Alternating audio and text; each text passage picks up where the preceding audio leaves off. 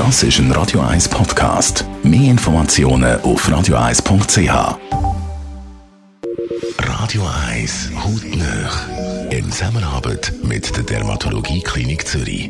Dermatologie-klinik.ch Dr. Benjamin Miller, Facharzt an der Dermatologie Klinik Zürich. Wir reden heute über Narben da gibt es ja verschiedene Arten. Da gibt es ganz unterschiedliche Varianten von Narben. Auf der einen Seite natürlich die Narbe, die jeder kennt, wenn er sich verletzt, irgendwo einen kleinen Schnitt verursacht mit einem Messer. Sobald es in eine tiefe Hautschicht geht, sieht man am Schluss ein kleines Überbleibsel, meistens eine reizlos abheilende Narbe. Was wir häufig sehen, sind allerdings auch überschießende Narben. Manche Menschen, etwa ein bis drei Prozent, neigen zu einer überschießenden Narbenbildung.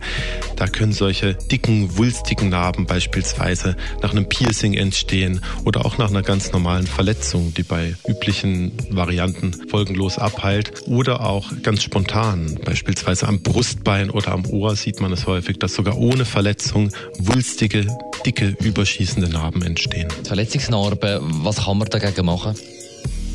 Die übliche Verletzungsnarbe, wenn sie gut abheilt und sich nicht allzu stark rötlich verfärbt, kann man im Grunde in Ruhe lassen. In dem Moment, wo sie einen aber ästhetisch stört, wo sie etwas dicker ist oder an einem ästhetisch sensiblen Bereich ist, beispielsweise an der Stirn oder an der Nase, kann sich das lohnen, die auch zu behandeln. Das macht man in dem Fall am besten mit einem fraktionalen Laser. Das ist ein Laser, der kleine Verletzungen innerhalb der Narbe verursacht, durch die sich die Narbe wieder zusammenzieht. Eine Rötung in so einer Narbe, wenn sie dann stört, könnte man mit einem Gefäßlaser beseitigen, sodass sie zumindest unauffälliger ist. Und die Oberflächennarben, was kann man gegen die machen? Gegen diese wulstigen Narben kann man tatsächlich glücklicherweise auch was machen, weil das ein häufiges Problem ist. Wir können auf der einen Seite durch die Injektion von Kristallkortison eine Verdünnung der Narbe bewirken. Das heißt, dieses Überschießende geht weg und wir haben die Narbe zumindest auf Hautniveau.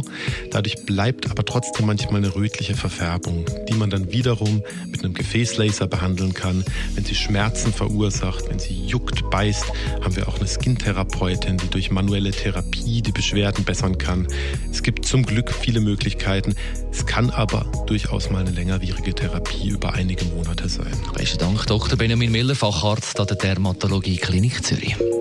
Hautnöch gibt es auch als Podcast auf radioeis.ch und weitere Informationen auf dermatologie-klinik.ch. Jetzt 19 vor 10 3 Degrees und im Anschluss Zusammenfassung vom heutigen Morgen.